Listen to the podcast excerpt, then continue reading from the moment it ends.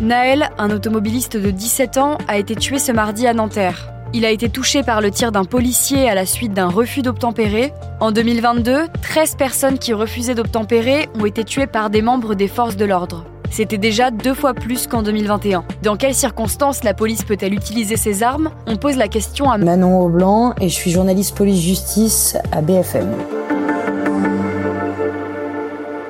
Donc en fait, les faits ils se sont déroulés mardi matin à Nanterre, dans les Hauts-de-Seine. Donc il était à peu près 8h20 euh, quand euh, un policier a tiré euh, sur Naël, un adolescent de 17 ans, en volant d'une voiture. C'était pendant un contrôle routier. Après le coup de feu, la voiture elle redémarre et elle s'encastre quelques mètres plus loin contre un poteau. Et malgré l'arrivée des secours et le message cardiaque, le jeune conducteur de 17 ans a succombé à ses blessures. Dans cette voiture, il y avait un deuxième passager, lui aussi mineur, qui a été interpellé au moment des faits, et un troisième qui a pris la fuite et qui est toujours recherché. Les deux policiers expliquent qu'ils se sont placés à l'avant du véhicule pour le stopper, mais que le conducteur leur a dessus et que donc l'un des policiers a fait usage de son arme et a tiré une fois. Le policier y parle de légitime défense après un refus d'obtempérer. Mais cette version, elle est quand même partiellement contredite par une vidéo euh, publiée sur Twitter hier, mardi. Et dans cette vidéo, on voit un véhicule jaune à l'arrêt, contrôlé par deux policiers. L'un est placé au niveau de la vitre et l'autre, il est un petit peu plus en avant. Son arme est braquée contre le conducteur et à un moment, la voiture redémarre et le policier qui se trouve toujours à côté du pneu tire un coup de feu.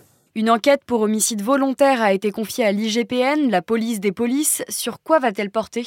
Oui, alors en fait, il y a deux enquêtes distinctes qui sont ouvertes. La première, c'est une enquête pour refus d'obtempérer et tentative d'homicide volontaire sur personne dépositaire de l'autorité publique. Ça, c'est sur les faits. Et la seconde enquête, elle, elle concerne le policier. Elle a été ouverte pour homicide volontaire par personne dépositaire de l'autorité publique et c'est effectivement l'inspection générale de la police nationale qui s'en occupe. Cette enquête, elle a pour but de déterminer dans quelles circonstances le policier a fait usage de son arme et s'il y a ou non légitime défense. Ce policier, d'ailleurs, qui a touché mortellement le jeune homme, il a été placé en garde à vue mardi en fin de journée. Pour un refus d'obtempérer, dans quel cas un policier a-t-il le droit de tirer sur un individu? Alors, la législation, elle est quand même très très encadrée et les forces de l'ordre, ils peuvent faire usage de leurs armes qu'en cas d'absolue nécessité et de manière strictement proportionnée. C'est ce qui explique le code de la sécurité intérieure. Donc il y a plusieurs cas exceptionnels et parmi eux, il y a celui où les policiers sont autorisés lorsqu'ils ne peuvent immobiliser autrement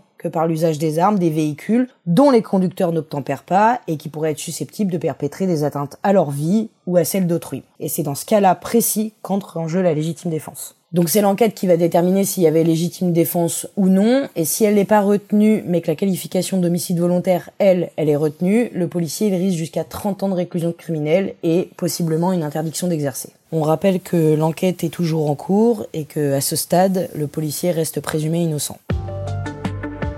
Merci d'avoir écouté ce nouvel épisode de la Question Info. Tous les jours, une nouvelle question et de nouvelles réponses. Vous pouvez retrouver ce podcast sur toutes les plateformes d'écoute, sur le site et l'application BFM TV. À bientôt.